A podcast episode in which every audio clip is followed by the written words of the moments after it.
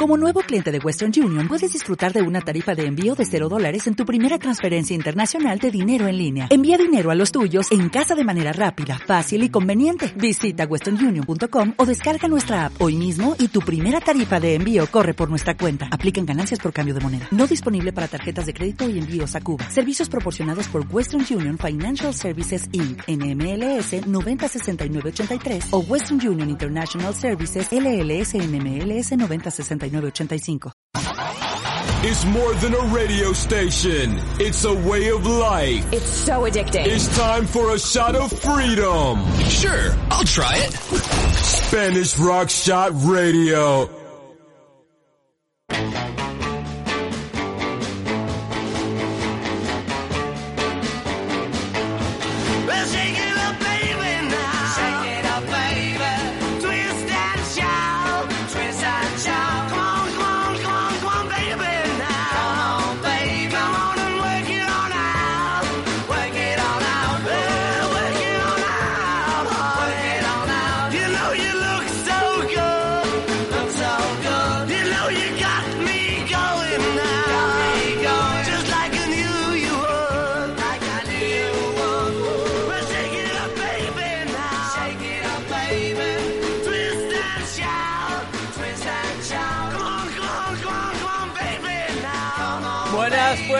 Buenas, buenas, buenas, don Andrés. Hola, buenas noches, Manu. ¿Qué tal? Aquí entro con el twist and shout del tirón porque tenemos qué maravilla, Qué maravilla. Lo dicho es deuda, ¿no? Lo prometido es deuda. Sí, sí, esta hora va a ser muy interesante y las personas que estén oyéndonos, la verdad que van a disfrutar muchísimo porque porque vamos a pasarlo muy bien, gracias a los Beatles. Sobre todo tú. Bueno. y los Beatles, claro Hombre, claro, claro que sí. Yo a ver si me convencéis, a ver si me convencéis. Porque esto sí, el Twist and Show es bastante rock and roll, pero otras cosas... Sí. Mm, bueno, eh, a ver, voy a bajar ya esto de momento. Cuéntanos, ¿qué es lo que dijimos y lo que me dijiste y qué es lo que vas a cumplir y vamos a hacer pues partícipe a los escuchantes. Pues mira, para que los oyentes de Spanish Rockshot eh, sepan que, somos personas de palabra, hace una semana mm, hablamos de que íbamos a tener en este espacio y vamos a contar con la presencia de Qué bien te veo, ya, ya no dice programa nunca más. ¿eh? Incluso hablando, conmigo en privado dice espacio. Espacio, espacio. Ya he aprendido la lección. sí, dime. Y, nada, pues Enrique Sánchez, mm, la verdad que es una eminencia en cuanto a, al tema de los Beatles en España, porque yo creo que junto a personas como no sé, José Ramón Pardo, José María Íñigo, eh, son grandes expertos en música, pues Enrique Sánchez mm, es un sevillano que desde hace más de 30 años eh, se ha consagrado a, los Beatles, tanto en, la interpretación de su música en directo como en su faceta de, investigación, de todo lo que se refiere al estudio de, de la discografía y bueno, pues para nosotros la verdad que es un lujo contar con, con él esta noche porque, como, como verás, nos, va a decir muchísimas anécdotas sobre los Fast Four y, también nos va a hablar de, del proyecto de los escarabajos, que es el, el grupo que desde el año 1993 lleva funcionando en España y que ha actuado por no solo por nuestro país, sino por muchísimas ciudades, por, por supuesto Liverpool. Contigo no hay manera de ir dando poco a poco o ir soltando las cosas poco a poco, ¿eh? ¡Hala! Ya nos han contado toda la no, No, no, no, no, Como no, buen periodista. No, pero esto, esto es solo, ya veréis que un poquito... Esto eh, es la, una pinceladita, ¿no? Una pinceladita sí, que Sí, sí, sí, porque, porque Enrique, ya eras tú que le puedes preguntar 10.000 cosas de, de John Lennon, de Paul McCartney, de los Beatles en general, que, que te va a responder mm, a, todo lo que él quiera preguntar y, muchísimo más. Y además te va a adelantar también el, el libro que él está investigando ahora, que está escribiendo, o sea que, que te va a contar muchas cosas y nos va a contar un montón de, de anécdotas, seguro. www SpanishRockshot.com. Venga. Está disponible. Perfecto. Vamos a ver, espérate. Fenomenal. Eh, ahí lo estoy llamando. Venga. A ver. Eh, estas esperas a mí. Aquí está. Don Enrique Sánchez. Buenas noches. ¿Qué pasa? Buenas noches. ¿Qué tal, amigo? Mira, te presento a otro amigo. Andrés. Hola Enrique, ¿qué tal? Hola, ¿qué pasa? Enrique? ¿Cómo estamos? Pues eh, arranqué con el Twist and Shout y yo no sé si ponerte mm, todo el tiempo los Beatles de fondo o dejarlo y charlar y concentrarnos en nuestras charlas mm, o, o irte poniendo temas si tú me vas hablando. Eh, no lo sé. De momento yo hago una pregunta profunda muchas veces y yo pregunto, ¿quién es Enrique Sánchez? Eh, ¿Lo dice él mismo o, o lo dice Andrés? No, no, lo dice Enrique Sánchez. Enrique Sánchez hablando de Enrique Sánchez.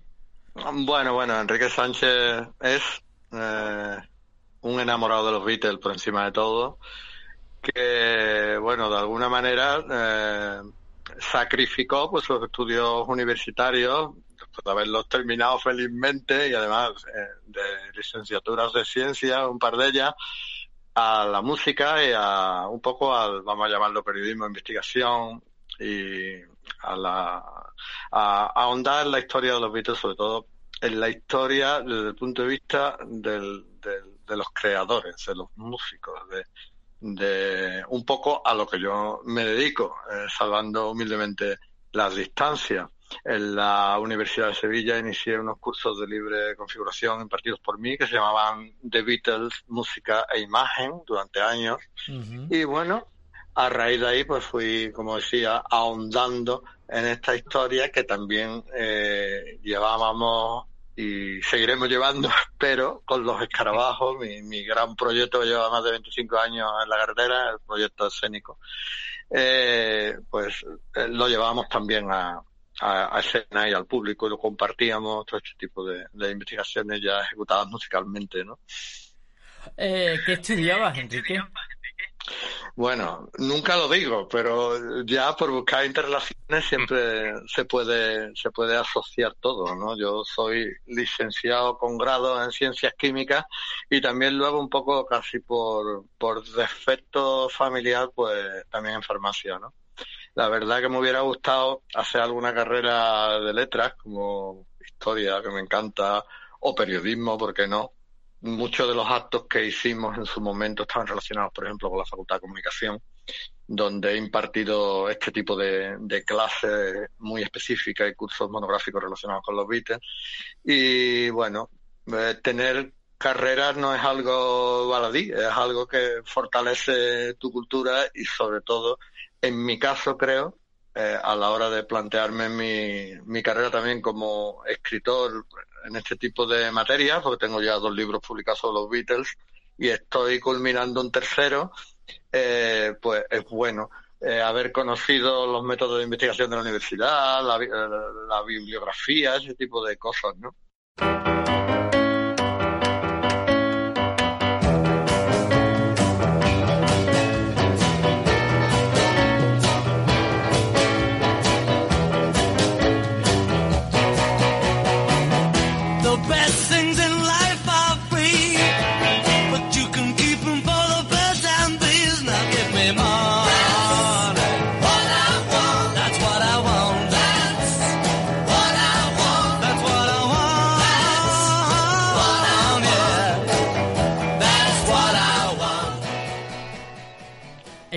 Estudiando y, haces dos carreras y mientras eh, la pasta ya monta, ya montaste los escarabajos y de ahí ibas sacando dinerillo o dinerazo, ¿cómo era? Cuéntame. Bueno, yo nunca pienso en el dinero. Mm, eh, lo importante es que no te falte de nada y eso he querido darle a mi familia, eh, porque estoy felizmente casado y tengo dos hijos, que el gen artístico lo llevan dentro también. Lo, importante es que no le falte de nada. Si eres capaz de conseguir eso dedicándote a lo que te gusta, pues yo creo que de alguna manera puede conocer eso que llaman felicidad, por lo menos a ratos, ¿no? Eh, yo nunca he ejercido oficialmente ni como químico ni como farmacéutico, si quieres, entre, entre comillas. Eh, y bueno, eh, pues, eh, en química y también en la época que empecé a hacer farmacia, pues eh, yo era becario de investigación y, y eso me proporcionó unos ahorros en ese momento, ¿no? Ajá. Eh, pero luego quizá un poco el sustento económico mío siempre ha sido la música desde que pues nos casamos, mi mujer Marisa y yo, ella técnico especialista en relaciones públicas y yo con una licenciatura en ese momento de química, pues formamos una, una agencia de producción de espectáculos. Eh, el terminar yo la carrera de farmacia vendría después aprovechando convalidaciones y ya pensando un poco en una inversión entre comillas eh, familiar, ¿no?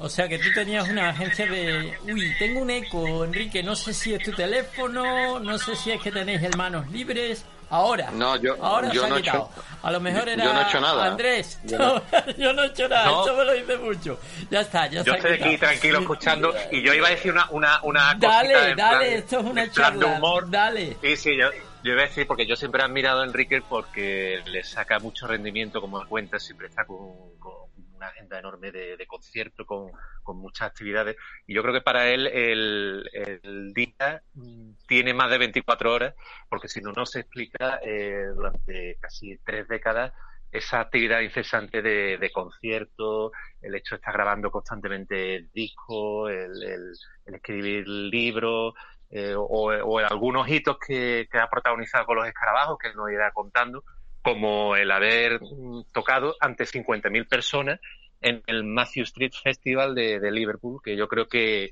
que son palabras mayores para, para un grupo de homenaje a, a los Beatles como, como son los escarabajos. Pero entonces, Enrique, los escarabajos, eh, cuando tú los fundas, ¿ya empieza a entrarte pasta de ahí o no? ¿O es la productora? Lo que, te, lo que yo me refiero es, ¿cómo te busca las Parece- habichuelas, tío? ¿Cómo te busca las habichuelas? Porque con la dí- dímelo. música comer es difícil, ¿sabes? Há- há- Háblame de Más ahora, habichuela, más ahora. háblame de habichuela que siempre es más poético que... Claro, que claro, claro, claro, claro, venga, las habichuelas. No, venga, eh, prácticamente nunca hablo de esto, pero si lo quieres saber, o sea, mm, he sido, como dice Andrés, un, un trabajador incesante de, de la música. De hecho, ahora estoy viviendo eh, una época muy extraña en mi vida, porque desde el punto de vista del confinamiento y la pandemia que estamos sufriendo, eh, nuestro escalafón, nuestro régimen, eh, en este caso mío como autónomo y demás, dentro del mundo de las artes, es absolutamente el más bajo de... Precario de- total, claro. Eh, el más bajo de esta situación, ¿no? Entonces, hombre, me acojo a las prestaciones, a las situaciones que, que se me brindan, pero ahora lo que ha pasado es que toda nuestra agenda como que se ha desplazado en el tiempo. Pero eso no quiere Claro. decir que yo esté aquí tranquilo y demás. Yo tengo mis recursos. El año pasado fue un año muy bueno porque eh, trabajamos eh, con la Junta de Andalucía eh, en el programa Enredate, entonces fue a eso se sumó a las galas del verano, a muchas otras eh, producciones particulares que hacemos en salas y eh, las cuales algunas eh, teníamos en esta primavera y demás y han sido todas como desplazadas, nada se ha anulado, todo pasa como al futuro, entonces uno invierte más, mm, pero no buscando habichuelas, insisto, eh, en otro tipo de proyectos eh, literarios como este que me envuelve y que es el, el que realmente me confina ahora, que es mi próximo libro, que vaya por, por 400 páginas y que es un poco eh, el libro de mi vida Beatle. Entendiendo por eso mm, que se mezclan pues mm, métodos investigativos aprendidos en la universidad con anécdotas personales, con circuito profesional de los escarabajos para desentrañar sobre todo qué ocurre en la mente creativa de John Lennon y de Paul McCartney en la época de transición estilística de los Beatles, que es a mediados de los 60, Ujú. y sus, sus vinculaciones españolas con el folclore, el flamenco, los toros, etcétera. O sea, ahí queda eso. Y todo a raíz de que descubrí o redescubrí, si quieres, un viaje secreto que Paul McCartney hizo a España en 1966 y que estoy reviviendo ahora como si hubiera atravesado el túnel del tiempo. Así me encuentro, ese es mi estado.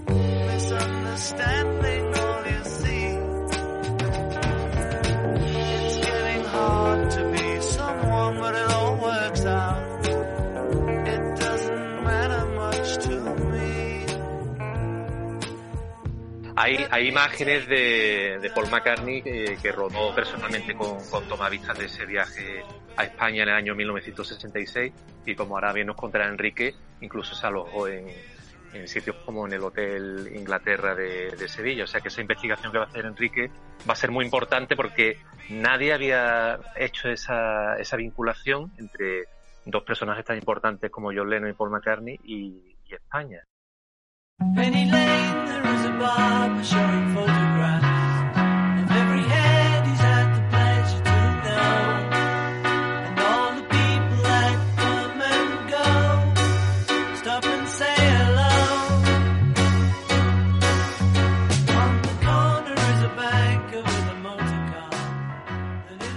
Lo que ocurre, mi objetivo fundamental es, es, era y seguirá siendo ponerme en la mente del músico.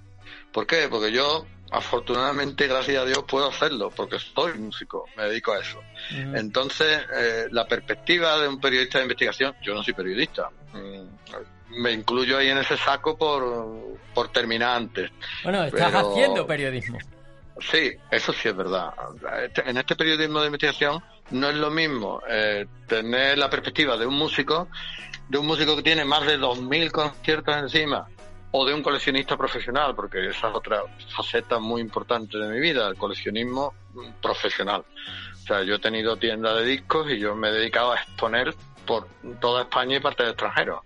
Entonces, es muy curioso cómo en un proyecto de investigación como en el que estoy metido ahora y que me apasiona, creo que no hace falta eh, decirlo porque creo que se debe notar hasta en tono de la voz, eh, confluyen todas esas actividades, confluye el coleccionismo, que es muy importante, confluye mi pasado universitario, mi pasado, presente o futuro, como se quiera interpretar, confluye mi farándula en los escenarios, eh, y todo eso hace que, que decía que este proyecto pues, sea muy, muy especial.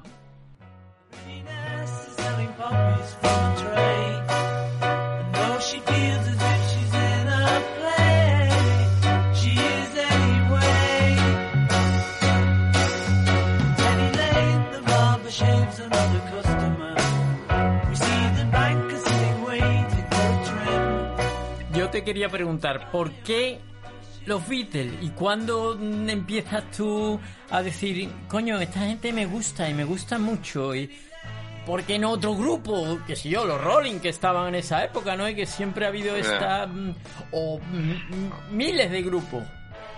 Bueno, la dualidad Beatles Rolling, eh, todos sabemos que es un montaje, o sea, John Lennon se cabreaba mucho cuando veía que la prensa de la época publicaba las barbaridades, las travesuras y de los Rolling Stones cuando él se sentía, y lo llegó a decir a, la- a los medios, muchísimo más gamberro y muchísimo más peligroso que Mick Jagger. O sea, eh, lo que pasa es que se mantenían esas distancias mediáticas y daban mucho juego a esa dualidad en la que mucha gente, incluso algunos periodistas importantes, han caído víctimas total, ¿no? De entrar en ese juego Beatles versus, versus Rolling. A mí me encantan también los Rolling. Lo que pasa es que hay aquí un condicionamiento, digamos, eh, lo iba a llamar genético, pero no, no he logrado demostrarlo a ese nivel. Pero vamos, lo que sí es importante, eh, que la madre de uno, que juega un papel muy importante en la vida de uno, pues aparece en un momento en mi vida, en mis juegos de pequeño, cuando yo tenía 10 añitos aproximadamente, se cruza en una carrera mía por el pasillo de una antigua casa del pueblo donde vivíamos y de repente me dice, ya que veo que te gusta la música y que estás eh, escuchando grupos extranjeros, ¿cómo no, ¿cómo no has empezado a escuchar a los Beatles? Eso me lo dijo mi madre. Eh, días después me llevó al corte inglés y no quiero hacer publicidad, lo digo más que nada porque inglés es muy significativo. Ojalá, ojalá nos diera dinero el corte inglés. y, y, me compró y me compró el primer disco de los Beatles que era un EP de cuatro canciones el EP Extended Play de, de I Feel Fine She's a Woman que tenía también dos, dos canciones del álbum A Hard Day Night eh, si mal no recuerdo pues Anytime at All y When I Get Home que bueno caí caí víctima total. O sea me, me cautivaron hasta tal punto que más de 50 años después estamos hablando ahora de eso. Y te sigo y sigo diciendo que es mi vida, que es mi pasión, que es lo que es lo que alumbra un poco la esperanza de un músico o de un escritor, si queréis, que ahora mismo se encuentra en una situación, como tú has dicho, precaria, pero que a mí no me asusta en, absoluto. O sea, yo tengo fe en el futuro, eh, creo en Dios y creo que todo se, se solucionará. Y también creo en los Beatles, en los del pasado, en los del presente y en los del futuro. Y en los escarabajos, por supuesto.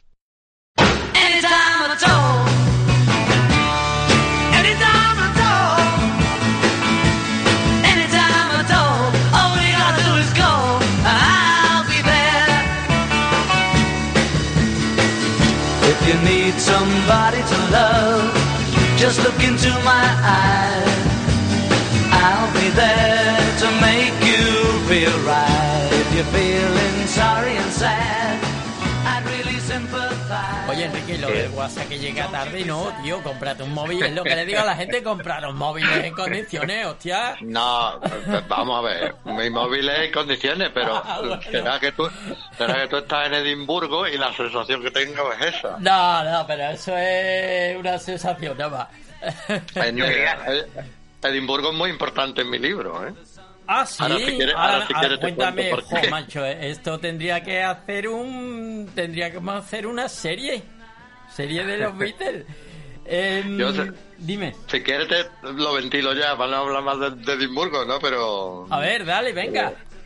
Mira, de entrada eh, tengo un capítulo, el capítulo tercero de, de mi libro, que se llama la, la sabia observación de un futurible rector, que se refiere a un personaje de la BBC muy importante a mitad de los 60, que era Kenneth Alsop, que era presentador eh, británico del, del- del programa Tonight de la BBC. Y en 1968, 1968, cuatro años después, fue rector de la Universidad de, de Edimburgo, ¿no?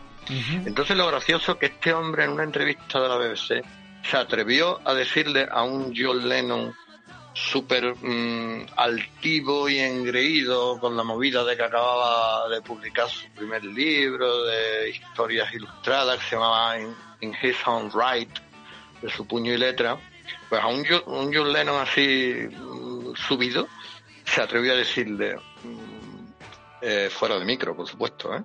se atrevió a decirle, John, a ver si te dedicas a componer canciones menos banales y escribe más de ti mismo, más personales.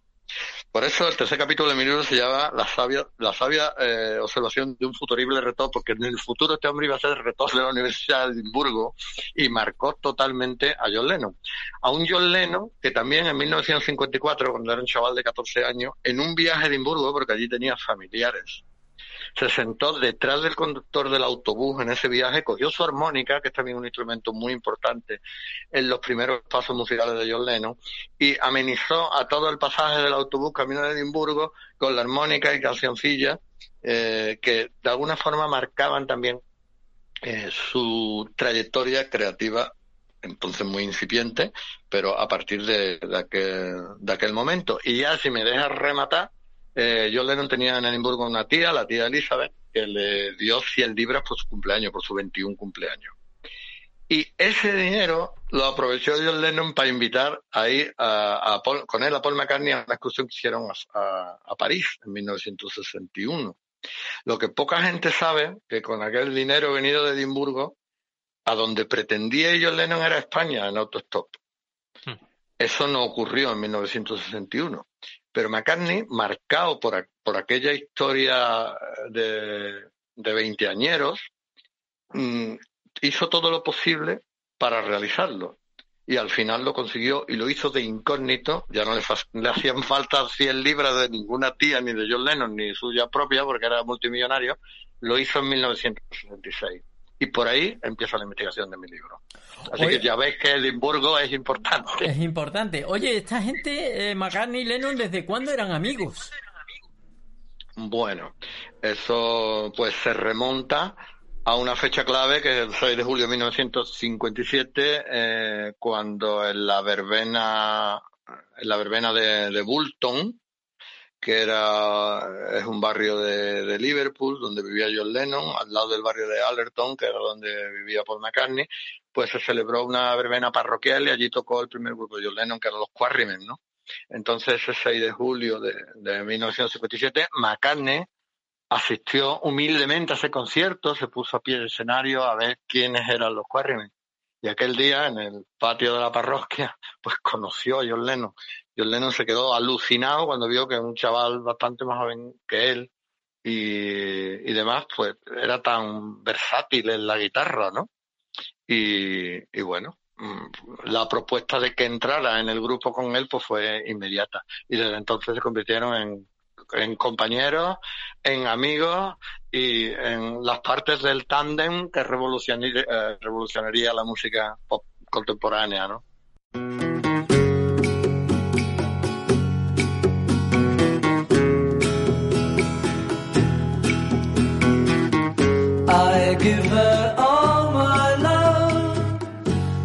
That's all I do. And if you saw my love, you'd love her too. I love her. la, la fecha que ha dicho Enrique y algunas otras fechas, que, que de esos acontecimientos, a diferencia de otros grupos, hay material gráfico eh, de esos primeros pasos de los Beatles, que, que eso no ocurre con, con otro grupo importante del momento. Entonces es curioso cómo prácticamente desde los primeros pasos que ellos dieron, tenemos muchas fotografías, incluso de cuando también estuvieron en Hamburgo y todo eso. Eso Enrique también te lo podrá confirmar que, que es algo excepcional en, en los Beatles ese hecho, que hay, que hay bastante material gráfico, vamos. Hombre, esto, eso es una, es una suerte porque es que a mí las fotografías estas y sobre todo las fotografías menos conocidas me ayudan a revelar eh, o a descubrir datos que sostienen muchos argumentos de, de mi investigación y podría poner infinidad de ejemplos, ¿no? Eh, pero desde, mira, por ejemplo, eh, las historias de, de John Lennon en su relación con España y Paul McCartney eh, la misma relación, mm, dicho sea de paso, el libro se llama, por un, o pretende llamarse, por un penique de fresas, que eso es algo así como por amor al arte, pero en clave poética.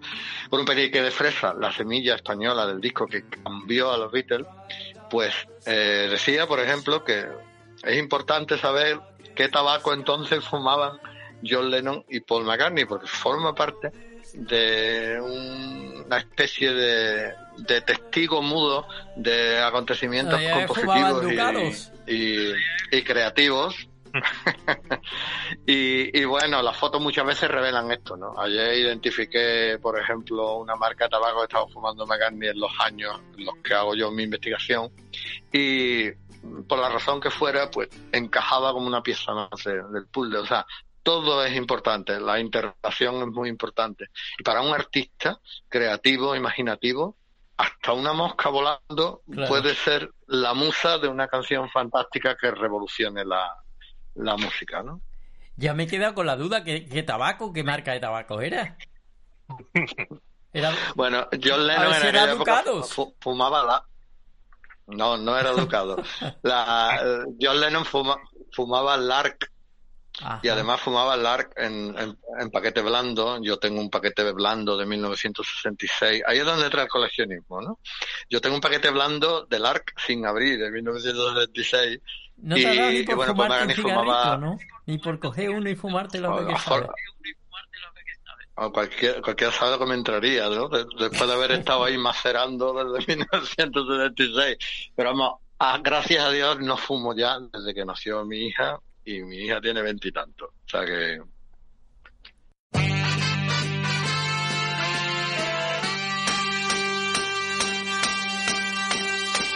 I was alone, I took a ride, I didn't know what I would find there.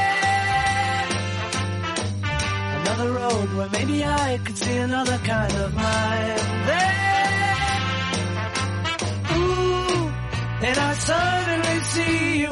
Ooh, did I tell you I need you every single day of my life? Eh, que se me quedaba la pregunta en el aire, Enrique. ¿Por qué Sí. los Beatles son tan importantes en la música? Eh, puede ser una pregunta complicada, ¿no? Mi- Mira que hay músicos anteriores, está todo el blues, está el jazz, los 40, los 50, Eh, y luego llegan estos señores y me, y me los me los pones como yo sé que son importantes, pero ¿por qué? Em, a mí nunca me han llenado totalmente, no soy más rock blues, pero ¿por qué son tan importantes? Mira que yo, tú sabes, bueno, yo no sé tanto ni, ni, ni, ni, una milésima que tú, mamaron de todo este blues, ¿no? También y del rock and roll. Por supuesto, o sea, yo a quien me dice que los Beatles no le han llenado, eh, por supuesto lo trato con cariño y con respeto, pero siempre se me viene a, a la cabeza la misma, eh, eh, el mismo comentario, o sea, será que los has probado poco, porque cuando uno se mete dentro de verdad, al margen de los gustos, mm, descubre cosas que son absolutamente, eh, como digo yo, subyugadoras, ¿no? O sea, me explico. Yo también, eh, yo he, descubierto el rhythm and blues y el rock and roll gracias a los Beatles. Eso para mí eh, creo que vale más que si hubiera sido al revés. Al revés más difícil. Los Beatles, eh, probablemente la importancia de ellos se base mm, en dos en, en tres cosas fundamentales. Y, e improviso, ¿eh? no he preparado esto, se puede madurar mucho más y se puede eh, ilustrar con infinidad de acontecimientos, de hechos y demás. Eh, pero los Beatles filtraron todo el rock and roll que ya estaba adquiriendo forma anglosajona a través de sus versiones más folclóricas, como por ejemplo el skiffle, que era una música muy fácil de llevar a cabo en plan eh, utilitario, en plan cotidiano. Cualquier niño de la Inglaterra de la posguerra podía coger una caja de madera, de té, clavarle un palo, ponerle el alambre, de tender la ropa y convertir aquello en un contrabajo que venía del blues, pero en el skiffle era simplemente una caja de madera con un palo y un alambre.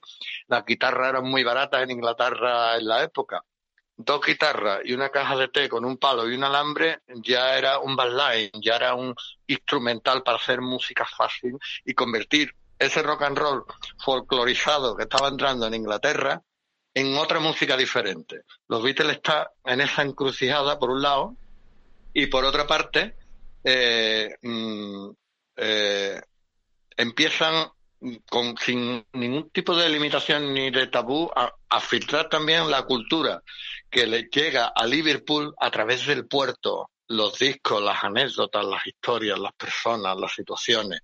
Y a través de un Liverpool que es también una ciudad muy importante de a la Segunda Guerra Mundial, fue vapuleada por las bombas alemanas. En fin, en todo ese contexto aparece esto y aparece la creatividad, eh, aparece el predominio creativo de Inglaterra, en este tipo de corrientes. Entonces los Beatles dicen, aquí estamos. Aparece un manager como Brian Epstein, judío, con una serie de características que venía de una tienda de discos. Aparece la caverna como fenómeno. Aparece Hamburgo eh, como ciudad eh, en la que los grupos emergentes ingleses pues de alguna manera hacían su mili musical y luego aprendían allí, recogían otras influencias y las devolvían a Liverpool procesadas, ¿no? Entonces, todo esto hace que los Beatles, en el momento que empiezan a crear, y con la mano de Brian Epstein, y, sobre todo auspiciados discográficamente por Josh Martin, que es el contrapunto clásico, el profesor de, de oboe que toca el piano, o sea, el que ha estudiado oboe, que estudia piano, que conoce la orquestación clásica. Todo eso junto hace que los Beatles puedan reescribir la, música pop contemporánea. A eso se le, une, se le une un éxito mediático increíble que eh, circunstancialmente por una serie de acontecimientos históricos eh, les abre las puertas en unos mercados insólitos para un grupo inglés en la época. Eh, probablemente, si no hubiera ocurrido el asesinato del presidente Kennedy, por ejemplo, y los Beatles simultáneamente hubieran publicado Meet the Beatles, que era el álbum americano equivalente a Wait the Beatles en Inglaterra en 1963. Si eso no hubiera ocurrido en el orden que ocurrieron los acontecimientos, los americanos no hubieran refugiado su pesar en la audición de un disco tan importante como ese.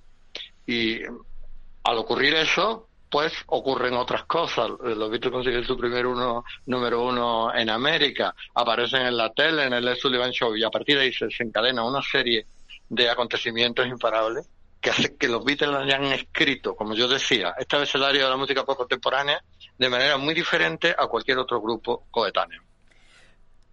Dicen que no se puede amar lo que no se conoce. Y yo reconozco que no conozco a los Beatles. Y ahora estoy viendo que tú por eso los amas, porque los conoces. ¿Estás de acuerdo o no? No, no, no. Yo era lo que estaba intentando decirte. En el momento que profundizas, eh, te enamoras todavía más mm, de ellos, pero porque te das cuenta que hay como una serie de factores, eh, llámalos como quieras. Mm, Me gusta la palabra cósmico, eh, pero no voy por ahí necesariamente. Hay como una especie de alineación de los astros con los Beatles en muchos campos, ¿no?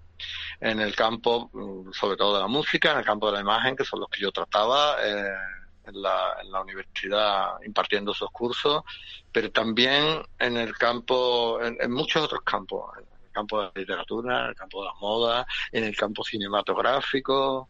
Es que es todo. Son, es una consecución eh, de cosas que, que van ocurriendo y, y van haciendo que el fenómeno crezca, crezca y crezca y se desborde totalmente hasta el punto ya de las eh, manifestaciones eh, puritanas en contra de los supuestos comentarios anticristianos de, de John Lennon en 1966, el abandono de las giras por ese y otros muchos más motivos, eh, el Ku Klux Klan, Fran- la posibilidad de un francotirador en un concierto americano eh, cargándose a cualquiera de ellos, eh, la asunción de, proyectos en solitario, como la filmación de una película de John Lennon antibélica en, en, en Almería, o sea, en Alemania y España. Paul McCartney con ese interés en unas vacaciones quiere ver a John Lennon, luego no puede verlo, es el viaje ese secreto que hace y sobre todo el punto culminante para la gran mayoría de la crítica eh, del álbum Sgt. Pepper's Lonely Hearts Band como una especie de antes y después total que culmina este proceso creativo que va para arriba. A partir de ahí empieza la, la decadencia. Pero aquí estamos, más de 50 años después, hablando de lo mismo. ¿no?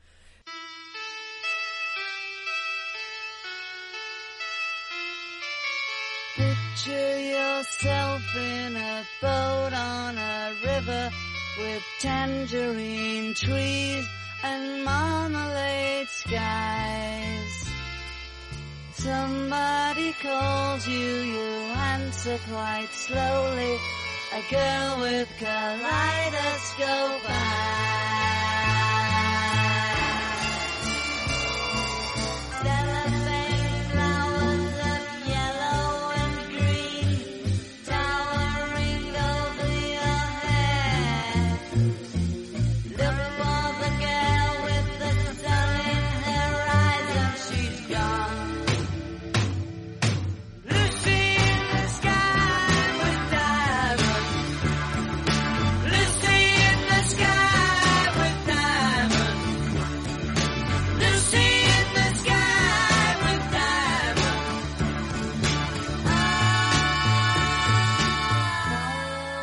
Diamonds. André, te tengo arrinconado, tío. Me traes al invitado y te, No, y te arrincono. yo- Dime. No, hombre, porque pues, a mí siempre me gusta oír a Enrique y además para mí es un placer porque como tú lo estarás comprobando, es una cátedra, digamos, viviente. Una de- de- enciclopedia de, de los Beatles. enciclopedia, por supuesto, y a mí me, me gustaría que, que Enrique también, vamos, él estará de acuerdo que es curioso en torno a los Beatles hay una serie de personajes más o menos importantes, pero, pero que son secundarios y que, y que van a acompañarlos prácticamente desde esa primera etapa de principio o de finales de, bueno, podríamos decir desde principios de los 60 hasta la disolución yo que ahora se, se han cumplido los 50 años y que pues pues prácticamente los Beatles casi siempre pues tuvieron el mismo agente de prensa eh, pues no sé la misma persona que, que, el road manager que, que los llevaba eh, a, los conciertos por las giras tanto por Reino Unido como por fuera o sea que, en ese sentido mm, hay un núcleo muy importante a los Beatles que, que ellos lo van a tener, lo van a durante, durante los años. Se ha, se ha entrecortado un poco, Andrés. No sé dónde te han echado. En tu casa te habrán echado algún sitio por ahí que se ha entrecortado un poco. Vale, vale, vale. Ahora, Ahora Enrique, tú lo has escuchado bien, ¿no? Sí, sí, al final un poquito entrecortado, pero vamos bien. Refuerzo la idea de Andrés de que los Beatles eran como una pequeña unidad mm, creativa familiar. Sí, ¿no? eso es, eso es. sí, sí. en el en el sentido que ha dicho Andrés y yo realzo mucho sobre todo por la investigación que estoy haciendo ahora el papel de los roadies el papel de los road managers Ajá. eh, eso para mí es súper importante porque si John Lennon no hubiera eh, digamos desarrollado esa amistad especial con Neil Aspinall que era uno de los roadies y Paul McCartney paralelamente y esos paralelismos son muy importantes en mi investigación y además he descubierto muchos otros paralelismos nuevos que antes no se conocían.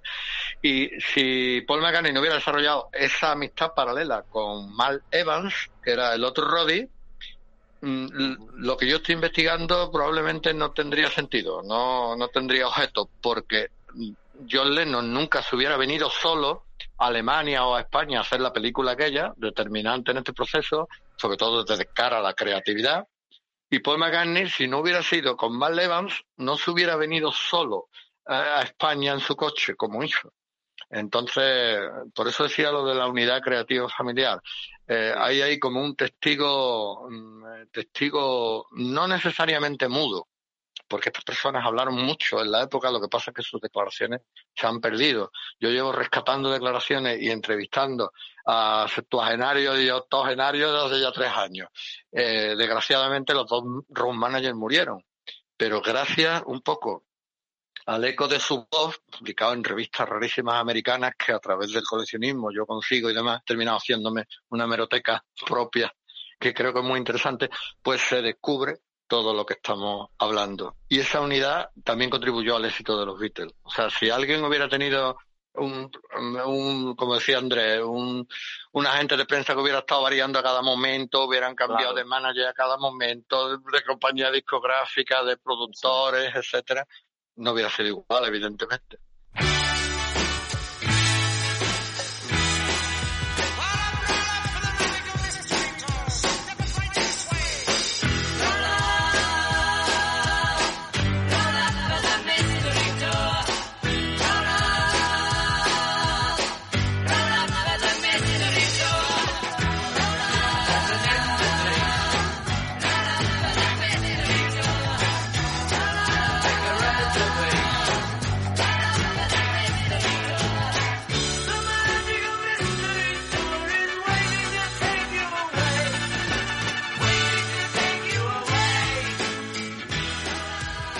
Quería preguntar, Enrique, mm, te habrá dado eh, más de una vez y buscar la manera. Tan inaccesibles son, nunca has podido contactar ni a Ringo, ni a George, ni a Paul McCartney y decir, oye, mm, voy a verte, tío, eh, ¿no? Eh, bueno, mm, te voy a ser sincero de verdad. Eh, Por supuesto me interesa, pero ojo, me muchas veces ese interés es muy infantil y enfermizo. Es el interés de un fan de los Beatles que por supuesto daría cualquier cosa por ver a su ídolo. pero a mí, desde el punto de vista de la investigación, no me interesa tanto en el sentido de que he podido comprobar, desgraciadamente, que ellos mismos no se acuerdan de las cosas y tienen completamente deformados los recuerdos. ¿no? Claro. Entonces, siempre me ha interesado más acceder al círculo íntimo, que es el que verdaderamente conocía las cosas y controlaba la información, que a ellos mismos. Ellos eran, como decía John Lennon, extras en sus propias películas existenciales. Entonces, mm, mira, por ejemplo, tengo una anécdota, eh, yo estoy en contacto indirecto con McCartney en la investigación que estoy haciendo, pero no le digo, ¿qué pasa, Paul? Eh, lo voy a contar aquí como primicia, yo soy muy amigo de un guitarrista que está trabajando con él en este momento, ¿sabes? Ajá. Entonces, un, un guitarrista clásico, ¿no? Entonces, de alguna manera el sentir de McCartney me llega a través de ese eco, ¿no? Eh, y sé más o menos cómo puede respirar ante determinadas cuestiones. Eh, yo al final he terminado siendo muy amigo de ese círculo íntimo. Tengo muchos amigos y estoy muy contento de la relación que tengo con ellos. Yo soy muy amigo de Tony Bramwell. Tony Bramwell mm, fue un- uno de los ejecutivos importantes de, de la compañía Apple, de los Beatles. Se convirtió en el productor filmográfico de los videoclips eh, pioneros de los Beatles en su momento, en esta época crítica de la que estamos hablando. Y a Tony Bramwell me lo he traído yo a Sevilla, me he ido de crucero con él por Europa, en fin, hemos hecho muchas cosas juntos y, no- y nos tenemos mu- mucho cariño, ¿no? Entonces, una vez dijo Paul McCartney, indirectamente como siempre, a mí no preguntarme nada, yo no me acuerdo de nada. Preguntárselo a Tony Bramwell, que se acuerda de mí más que yo de mí mismo. Entonces, dije, eh, bueno, Paul, si no se te puede preguntar a ti, eh, al callar estás otorgando y desde luego a, yo, a Tony Bramwell sí le voy a preguntar, porque Tony Bramwell se ha convertido como una especie de, de tío nuestro. Eh, vamos, Marisa y yo, que es mi mujer, en, en el crucero este en el que estuvimos juntos le decíamos Tito, Tito, Tito. Tony. o sea que, que con eso te lo digo todo. Y, y bueno, de Tony Bramwell podíamos escuchar anécdotas tan increíbles como, mira, te voy a decir, os voy a decir una que no sé si sabéis. En la portada de Beatles for Sale, Ajá. que curiosamente ese álbum de 1964 mm, comparte portada con el EP que a mí me compró mi madre en el corte inglés. O sea, esas cuatro caras de cuatro chavales como mm, de repente envejecidos, agobiados, Con la cara con extenuados frío, La nariz roja, con la cara del con frío. Y, y- pero sobre todo a mí me impresiona más ese matiz de, de como de agobio, de desasosiego que hay en las caras Sí, eh, de porque el disco, el disco, el disco Beatles for Sale, ya, ya parece que estoy en un curso de libre configuración de los míos. Beatles for Sale es se venden los Beatles, por no decir se prostituyen. Beatles for Mm. Sale, ¿no? Entonces se prostituyen, además ellos lo saben. No les dio tiempo a componer canciones propias para no tener que recurrir al bagaje del rhythm and blues y del rock and roll americano en el que acuden al disco. Y mm, curiosamente, abajo, eh, a la derecha, se ve como una, una imagen deformada y desenfocada que es el dedo de Tony Bramwell. Eso lo sabe muy poca gente, ¿eh? Eh, haciéndole indicaciones a Robert Freeman. Ahí, allí, no, ahí en, en, en Hyde Park, ¿no? Eh, la foto, venga, ahí, en uno de esos ahí, aquí, poneros aquí, allí. Se coló el dedo y apareció en la portada del Beatles on Sale, ¿no?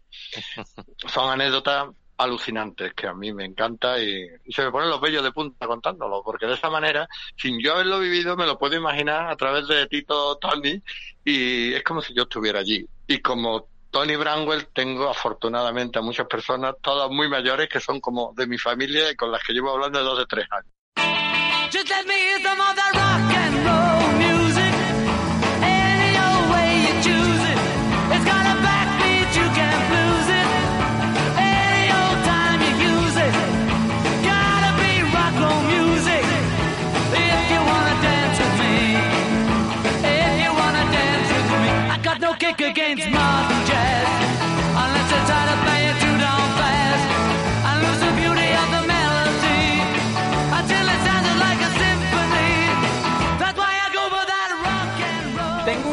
Pero antes te voy a hacer una pregunta que posiblemente sea complicado. ¿Esta gente por qué se van al carajo? ¿Por qué se separan? ¿Ellos como no la quería la patata y los mete en pelea, como se dice?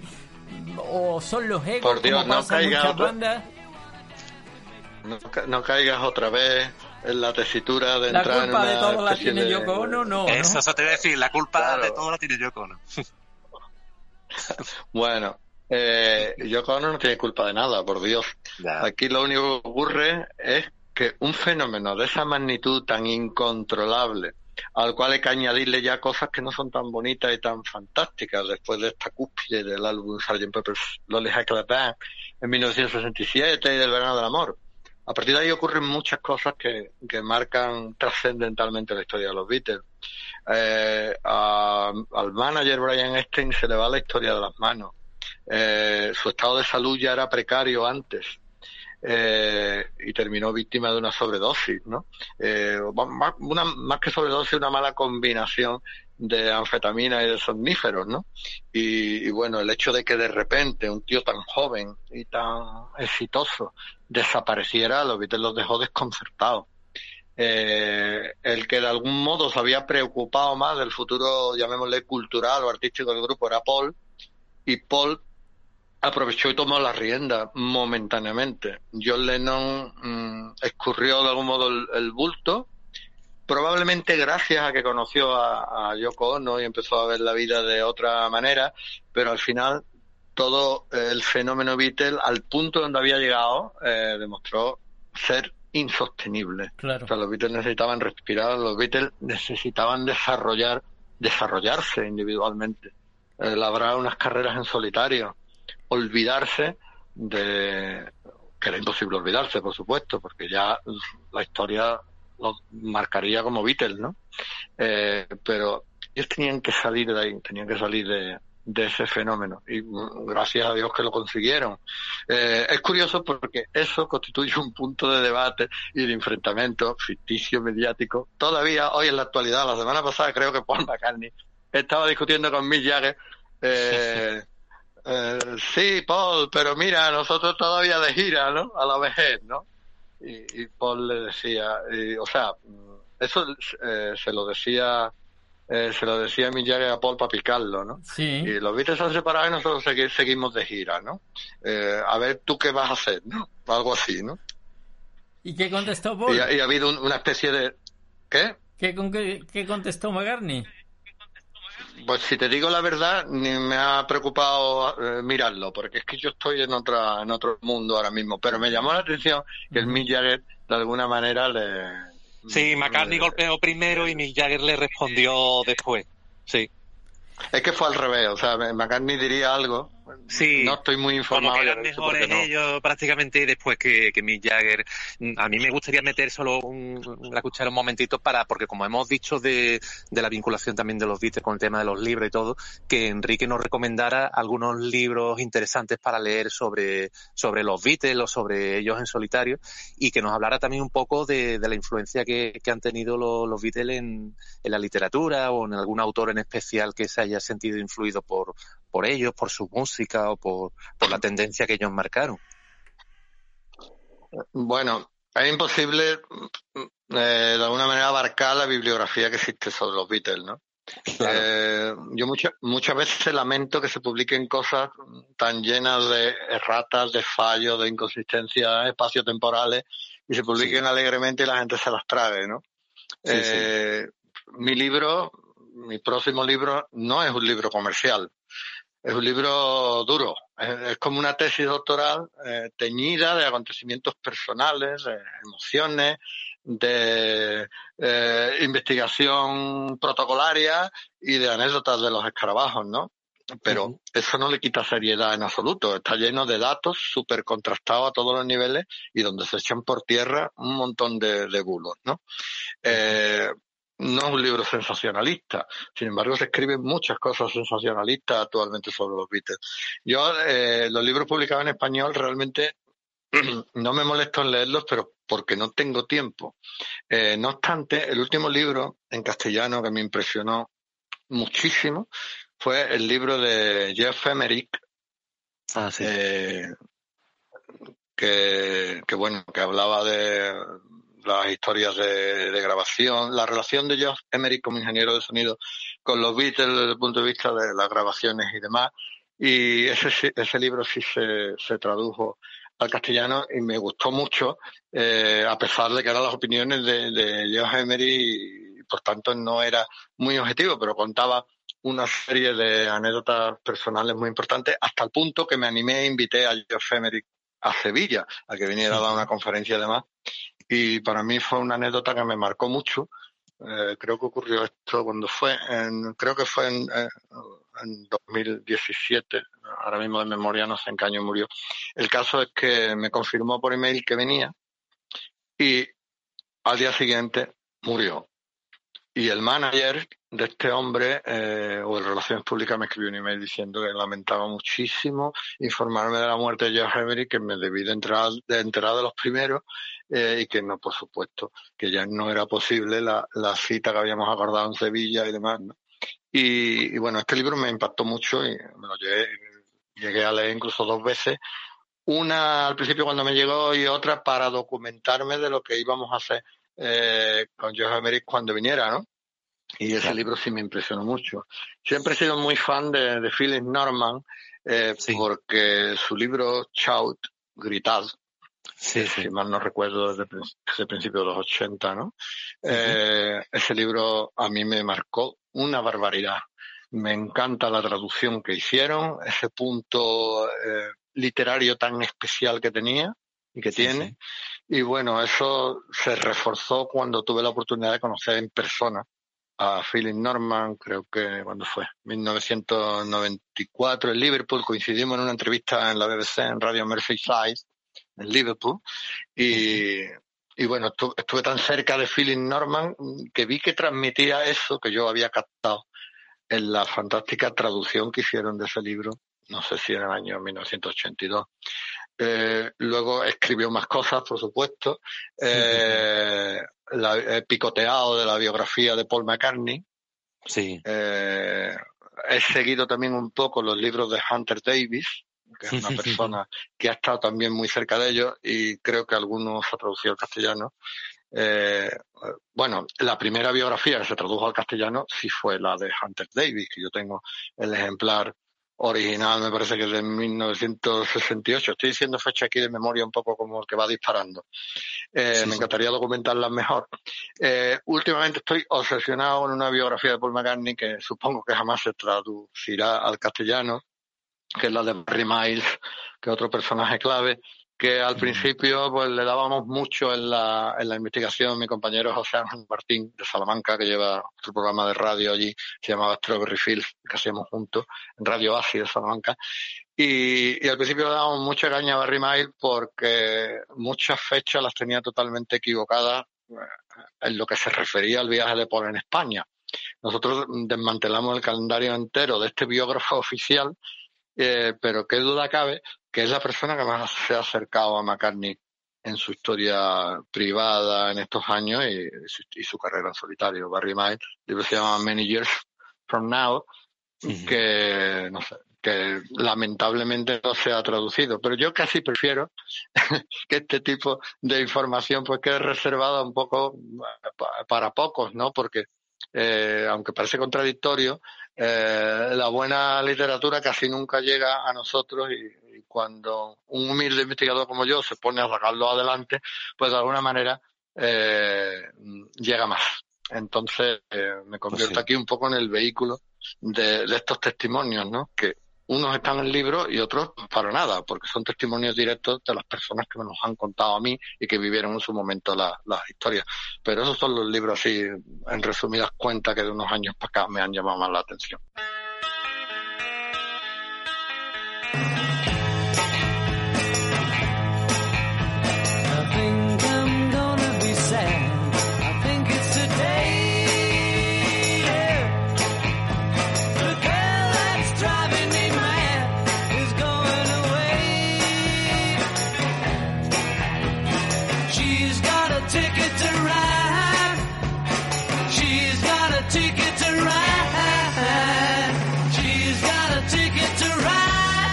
She don't care. Te voy a poner, mira, te voy a ir poniendo canciones y te voy a dejar solo, que tú hables encima. Te las voy a poner mm, poquito tiempo y ves soltando lo que te apetezca. Y no voy a hablar, te voy a poner unas cuantas. ¿Te apetece? Obviamente de los Beatles. Ven- venga, vamos a, vamos a hacerlo, a ver si no me agobio mucho. Venga, vámonos. where I was born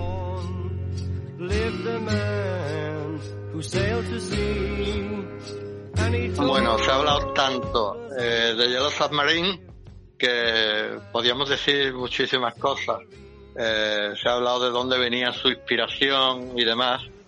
Recuerdo que en las investigaciones de, de mi próximo libro, pues llegué siguiendo las pistas a, un, a una especie de, de helado eh, griego que se servía de una manera muy particular, cogiendo eh, una cucharada del mismo, introduciéndolo en un vaso de agua, y ese helado se llamaba el submarino, y deduje que si era de limón, pues podía ser el submarino amarillo, una historia mía, digámoslo así, porque de, de esto nunca he escuchado hablar a nadie. McCartney sí ha hablado mucho del submarino amarillo, diciendo pues que aquello no era una alucinación debido a, las drogas ni nada de eso, era simplemente una canción infantil. Eh, en fin, millones de cosas se me ocurre. Pero esa de- de- del submarino griego, pues siempre me ha gustado mucho desde que la descubrí, ¿no?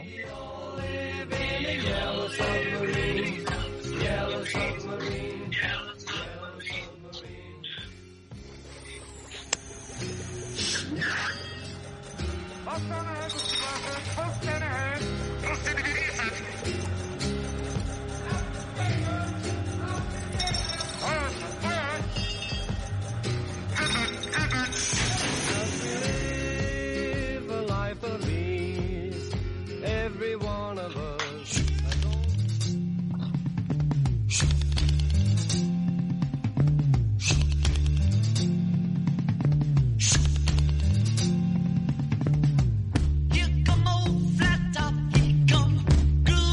Bueno, hablar de, de Together para mí es también hablar de, de mi vida, ¿no? O sea, descubrir cómo Lennon despiadadamente eh, copiaba el You Can Catch Me de Chuck Berry y luego tenía que llegar con él a un acuerdo interno de derechos eh, en la época de su álbum Rock and Roll en 1975, pues ya fue impactante.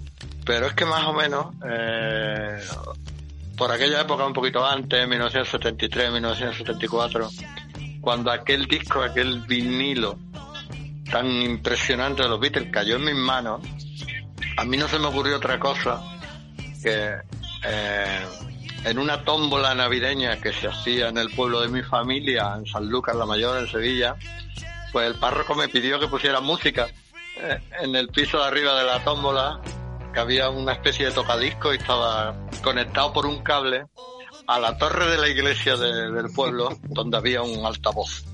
Entonces, se me ponen los vellos de punta. Yo dejaba caer la, la aguja encima del vinilo, empezaba a sonar lo que está sonando ahora, y por el altavoz de la torre de la iglesia, que estaba 50 metros más abajo en la calle, empezaba a sonar esto. Y entonces yo salía corriendo, bajaba de la tómbola con 13, 14 años, ambiente navideño, y me dedicaba a mirar las caras de las personas que extrañados miraban al cielo y escuchaban a John Lennon decir,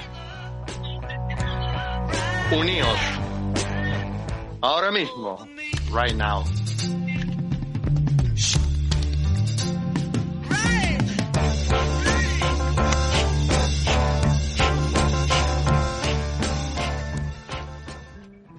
Rosetta.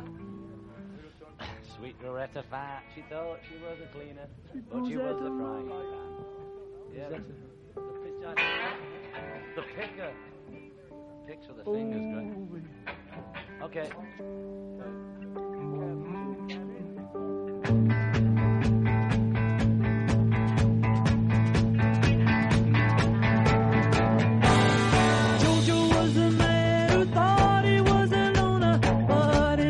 Bueno, ¿qué puedo decir de Get Back para los escarabajos? Esta canción y todas las que los Beatles de alguna manera desvirgaron, como nosotros decimos, en la azotea de- del edificio Apple de su compañía, pues marcó un reto, marcaron un reto total en la historia de mi grupo. Tanto es así que en el 40 aniversario de ese concierto, entre comillas, nosotros hicimos lo mismo en otro edificio de Sevilla con el que entablamos la relación eh, con Apple, eh, que era el Hotel Doña María, enfrente justo de la Giralda, y reprodujimos exactamente con todo lujo de detalles aquel concierto. Eh, fue la primera vez que incluso nos disfrazamos y utilizamos atrezos muy específicos.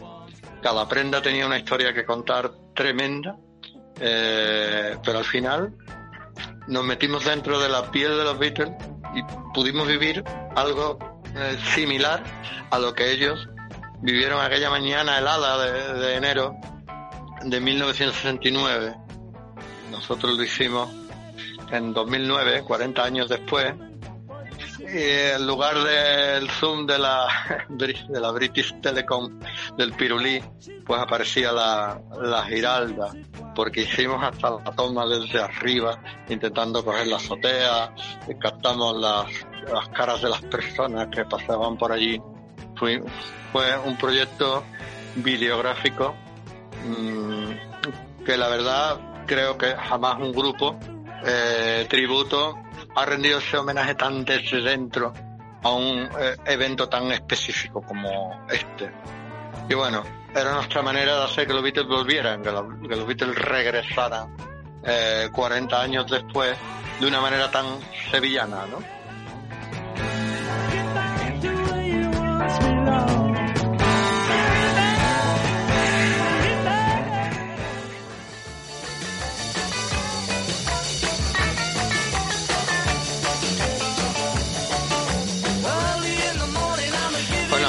De guitarra más escabroso que el de Roll Over Beethoven de George Harrison en la canción de, de Chuck Berry. Esto es una aut- auténtica declaración de principios que yo reflejo también en la investigación de mi libro de una manera eh, provocando un poco el antagonismo. Chuck Berry decía algo así como apártate Beethoven y deja paso al rock and roll. Y curiosamente, McCartney, eh, Paul McCartney viviendo esa misma situación en 1966 y descubriendo y enamorándose de Beethoven, pues volvió a plantear eh, lo mismo pero al revés. O sea, que el rock and roll se aparte y deje paso a Beethoven. Cuando eso ocurre es cuando yo oigo los arreglos de Sgt. Peppers.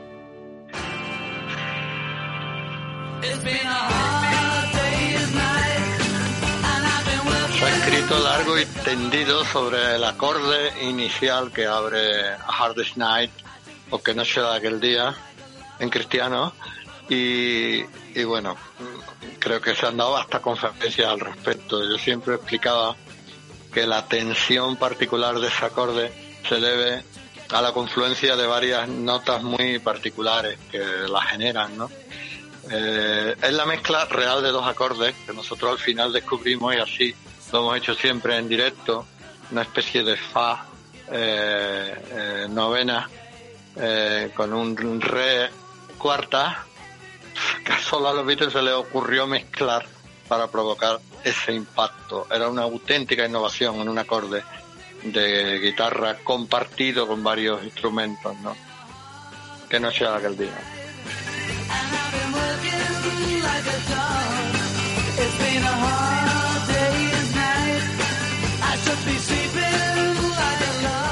I'm a loser. I'm a loser. And I'm not what I appear to be. Of all the love I have won or have lost. Es una de las canciones más sinceras de, de John Lennon, I'm a Loser, la que se reconoce como un auténtico perdedor. Pero perdedor no por haberse leído de la mano una chica a la que quería mucho, sino más bien por darse cuenta de que al lado del talento de, Bob Dylan, eh, de quien se influenciaba en esos momentos, pues él poco tenía que decir, sobre todo líricamente. De ahí que el consejo que le diera Kenneth Alsop, el futuro rector de la Universidad de, Edimburgo, se lo tomara tan a pecho. Si Bob Dylan era capaz de escribir aquellos testimonios en forma de letra de canción, aquellas historias, John Lennon tenía que hacer lo mismo. Y si no lo hacía, iba a seguir siendo un perdedor.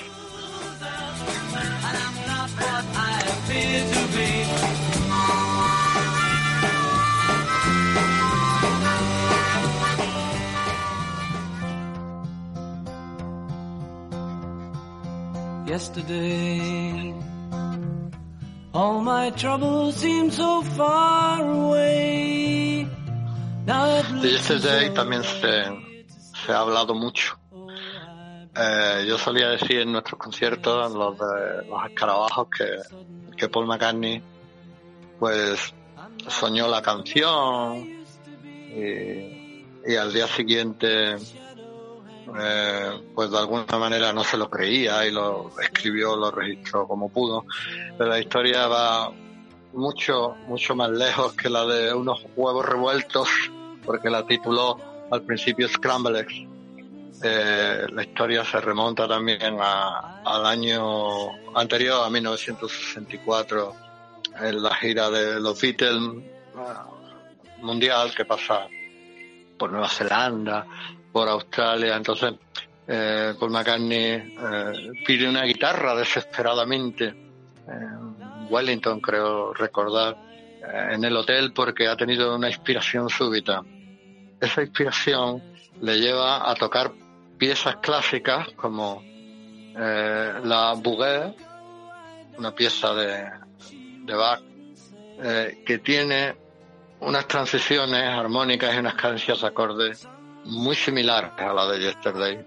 Es ahí donde nace Yesterday, que luego siempre es posible soñarla años después, ya líricamente, para escribir la historia como la del perdedor de John Lennon, la historia de la persona que ya no es eh, el hombre, ni la mitad del hombre que creía ser.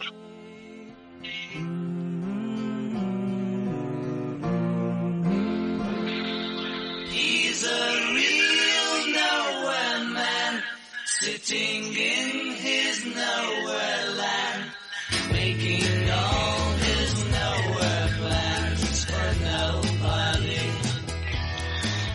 Nowhere Man es otra de las canciones sinceras de John Lennon, ya provocadas por esta nueva actitud de hablar sobre sí mismo.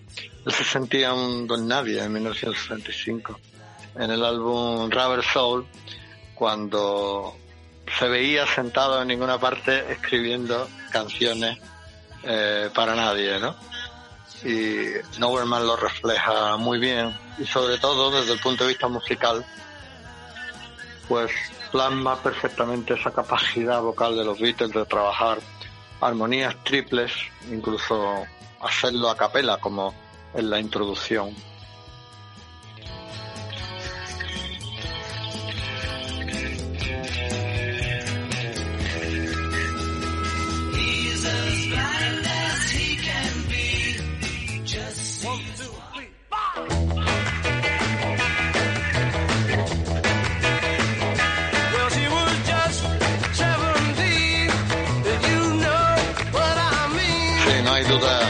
Que McCartney la vio allí de pie. Y al verla, pues escribió esta canción que denota ese espíritu de, de ballroom, de baile de salón, en el que se curtieron los Beatles al principio. Siempre al escuchar esto, me imagino a Paul contando por el micro, haciendo la cuenta inicial de uno de los primeros rockers eh, autóctonos ingleses de la época, Soja Standing There, y empezar a ver en, en directo a los Beatles tocando esto de verdad en un, en un ballroom, en un salón de baile británico de principios de los años 60.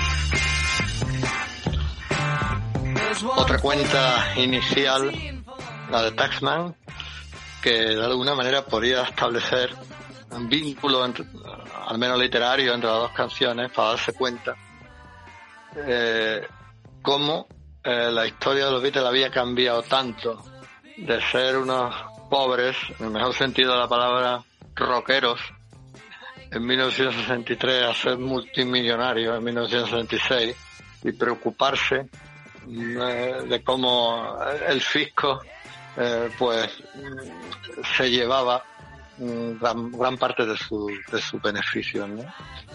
Yo me acuerdo que en, los conciertos de los Escarabajos siempre hacíamos la, hacía la misma presentación. Esta canción, Taxman, os la dedico a todos porque Hacienda somos todos.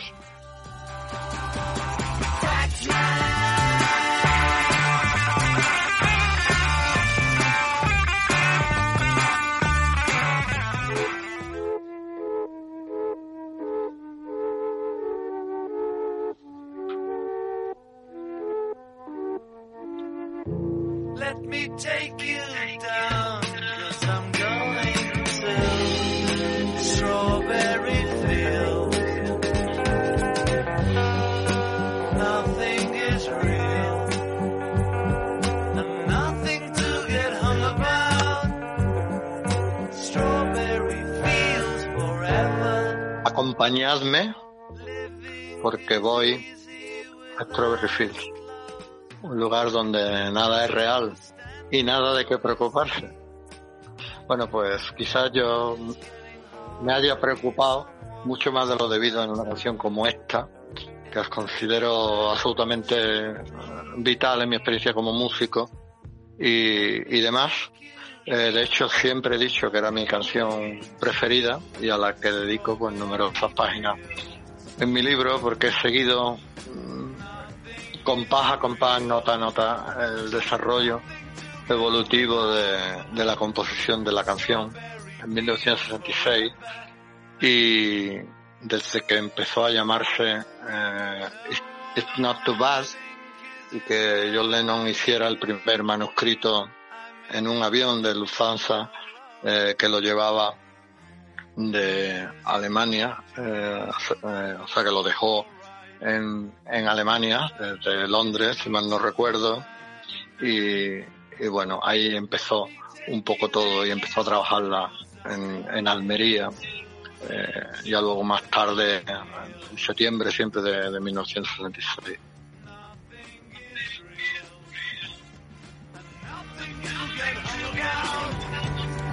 Strawberry Fields forever. Penny Lane, there is a barber showing photographs of every head he's had the pleasure to know. And all the people that come and go stop and say hello. Bueno, Penny Lane es otra canción que ha marcado claramente mi vida como músico, como investigador, como viajero, etcétera, etcétera.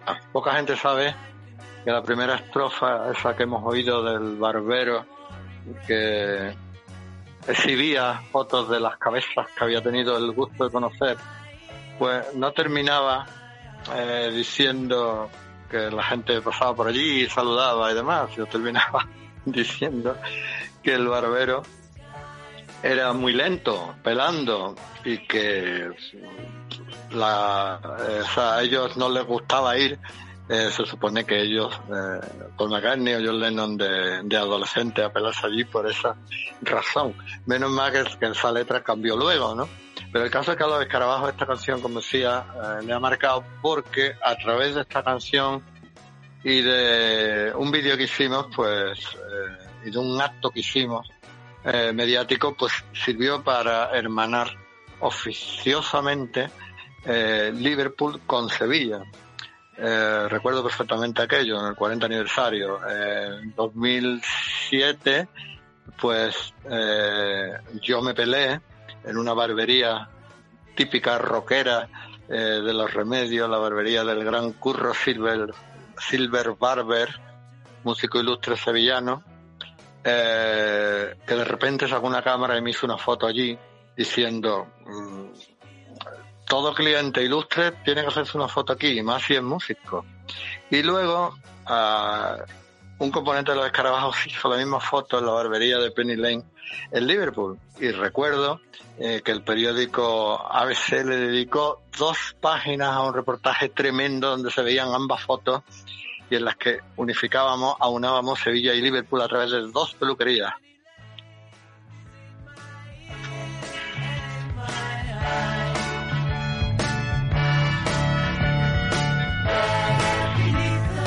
Fantástico. Enrique, vamos a ver si localizamos a Andrés, que se nos ha perdido y despedimos esto. Hemos pasado más o menos por toda la discografía. Habrán faltado y habrás hecho de menos... eh, Ya. Habrás echado de menos muchas cosas. Pero... A mí me hubiera gustado estar más brillante, pero hay momentos que me coge No, no, no, ha, ha estado fantástico y nos hemos metido en tu casa, eh, te hemos robado mucho tiempo, eh, así que vamos Bueno, allá, yo lo que espero, Dime. lo que espero que ahora te curres la edición y haga una cosa bonita. Esto y cada va a vez quedar que se me vea igual. dudar, eh, Esto es en directo. Espérate que llamamos a Andrés, a ver si ya tenemos suerte. Y digo, digo para el podcast, digo para el podcast. El podcast, la frescura es lo importante, eh, amigo. Pero bueno, vamos a ver lo que hacemos. Eh, vamos a llamar a Andrés. Venga, y te dejo esto, mira. Entonces yo que terminamos ya la conversación aquí o qué? No, no, no, pero eh, escúcheme, usted está en directo. Un momento, que llamo a Andrés para que se despida de ti. Para Venga. despedirnos los tres segundos. What do I do when my love is away? Bueno, si no fuera por la ayudita de los amigos, no iríamos a ninguna parte. Para mí es un placer estar hablando con amigos a través de Edimburgo, que resulta que es una ciudad importante en mi próximo libro. Sí. Por las razones que he comentado. Aquí, bueno, aquí ha llegado Andrés, ahora ve, es lo que pasa. Y, y ¡pum! Eh, estaba, hay que ver, Andrés, lo que es la- las comunicaciones, pero aquí estamos. Hemos contado Sí, ya que estamos ya nos estamos despidiendo. Que Ah, tenía aquí bien. con una ayuda de, de mis amigos, una pequeña ayuda de mis amigos, y estábamos Sí, sí. despidiendo con Enrique. Y él decía, eh, hablaba de Edimburgo y de. Claro. Y estamos para despedirnos, la he puesto, para acabar esta Estupendo. larga eh, historia y Sí, pasión aquí- por los Beatles. Aquí podríamos seguir horas y horas, como habrás visto con Enrique, porque él te Sí, puede además, contar eh, de todo. Nos hemos metido en su vida, en su casa. Le hemos robado, qué sé Todo. yo, el tiempo que, tenemos. Y, ¿Queréis y lo bueno de Enrique... Sí, dime. No, yo lo que quería decir que lo bueno de Enrique es que siempre te cuenta la, la intrahistoria, porque para la, la historia oficial están los libros, pu- puedes acudir a internet, pero, pero Enrique siempre va más allá y, y le busca la cara B a, a todo lo relacionado con los Beatles. Y eso es lo que a mí siempre me, me, me ha interesado más de, de lo que él hace y lo que él investiga. Enrique dice que me curre el podcast. Que esto así no puede. Y Enrique no, no me conoce. Sabe que no sabe lo, lo fresco y lo loco que estoy. Enrique, tío, muchas gracias. Andrés, ¿le quieres comentar algo más? Eh, Gracias a Pues- vosotros. Pues nada, ha sido un, un placer y, y ojalá en un futuro podamos repetir otra, otra charla de esta porque a mí me ha encantado. A mí también, y, y bueno, un placer hablar encima de las canciones. Eh, y sobre todo con esta frescura y espontaneidad del directo. Claro. Aún así, insisto, como habrá un podcast de podcast, espero que quede muy bonito. El podcast va a quedar igual que el directo. Fresco. Estupendo. Enrique, tío, muchísimas gracias. Eh, Muchas gracias, Enrique. Mira, me estás metiendo, me estás sacando más de los Rolling y metiendo con los Beatles, ¿eh? No lo sé. No lo sé yo. Para que tú veas, para que tú veas. Vamos a ver, vamos. Oye, Será que lo has eh, probado poco. Vete para Edimburgo, ¿no? ¿Cuándo vienes? Hombre, en el momento que me dejen, yo estoy viajando continuamente. Pues nada. Tengo más kilómetros que, que el baúl de la piqué, o sea que- Pues nada, tío. Muchas gracias, de verdad. Andrés, gracias, tío. Ven- O, por cierto, el eco no era abrazo. tuyo. El eco no. No. sé de qué era, porque al amigo Enrique también le- entre tema y tema le salía. Así que bueno. Esto es Bueno, el, pues el vamos, vamos a hacer coronavirus, una, es el va- coronavirus. vamos a hacer una broma maligna y le echamos la culpa a Yoko Ono de, de lo del Deco, ¿no? No sé, digo yo. Pues sí, Bueno, bueno. Pues sí. Venga, cuidaros mucho, Venga, Enrique. Gracias venga. una vez más. Andrés, hablamos Lo la semana que viene. Tío, Un abrazo, un abrazo. igualmente. Hasta luego. Adiós. Hasta luego, adiós. Adiós, adiós.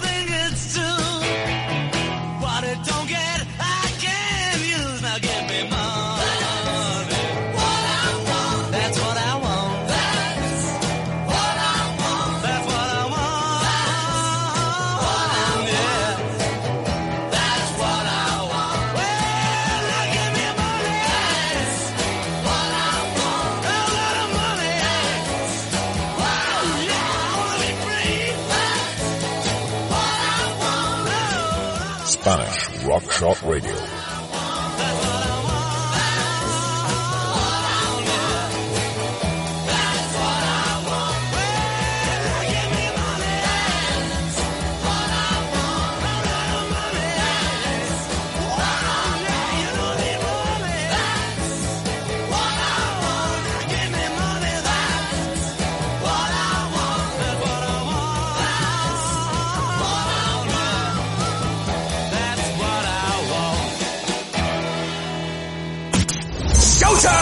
Your shot of freedom is here. My aim is always to be different. Spanish Rock Shot Radio.